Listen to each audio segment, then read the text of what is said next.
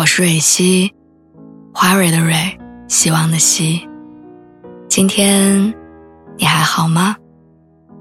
你可以在微信公众号和微博中搜索“蕊希”，每天晚上我都会用一段声音陪你入睡。听完今天的故事，祝你晚安，做个好梦。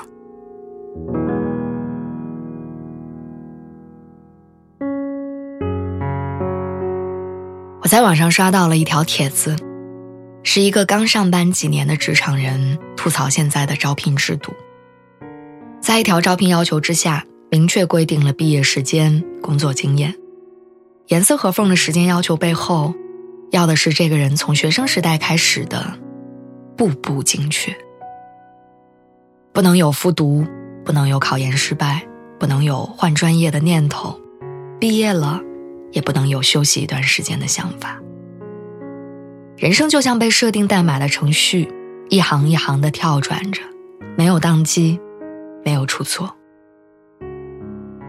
严苛的要求让越来越多人谨慎而焦虑的面对着自己的人生选择，不敢错，也错不起。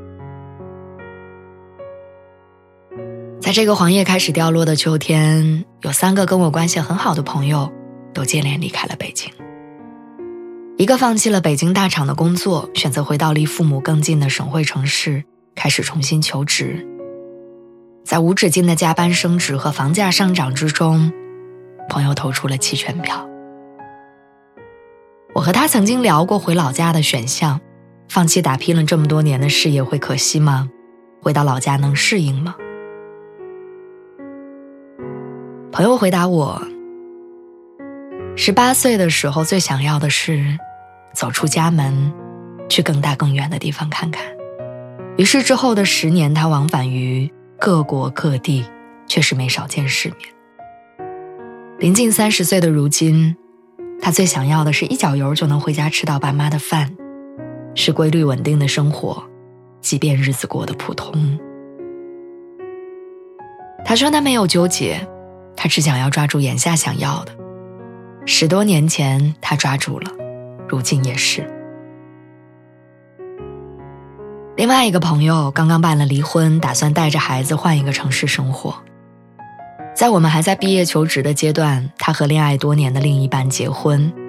在我们还没有想好要找一个什么样的人共度余生的时候，他计划好了要生属什么属相的孩子。在我们接连结婚的时候。他决定和不忠的另一半离婚。每一个阶段都比我们快，但每一步都斩钉截铁。第三个朋友更潇洒，北京的工作可以支持远程办公，于是干脆退了五环外月租三千五的合租房，拉着自己必备的行李，开始了全国旅居的生活。成都市中心的公寓月租不过三千，大理的民宿。还能更便宜一点。他没有结婚的限制，也没有一定要生孩子的打算。抛开了世俗意义上的人生任务，日子好像变得轻松又自由起来。之后的生活，快乐和尽兴是首要的追求。眼看着朋友们朝着各自的方向走去，我就像卡在了一个横纵交叉的路口里，做不出任何不假思索的决定。好像不论怎么选择，我都会留下遗憾。有时候想要放弃大城市，回到逐渐年迈的父母身边，哪怕往后的日子平庸又无趣，起码能在他们身边尽孝。但有时候又不甘心自己拼了命的从老家一路打拼出来，又轻而易举的回到起点。有时候觉得爱情这种飘忽不定的东西。不如条件来的实在，选择一个条件不错的另一半，人生不会那么辛苦。但有时候又说服不了自己，勉强在一段不心动的关系里。有时候真的很想不管不顾，抛开这个社会上强加给每一个人的每个年纪该做的事情，就按照自己的心意痛痛快快的生活。也想像网上的那些人裸辞去旅行。或者找一个山清水秀的地方彻底放空。但转念一想，又有很多放不下的东西。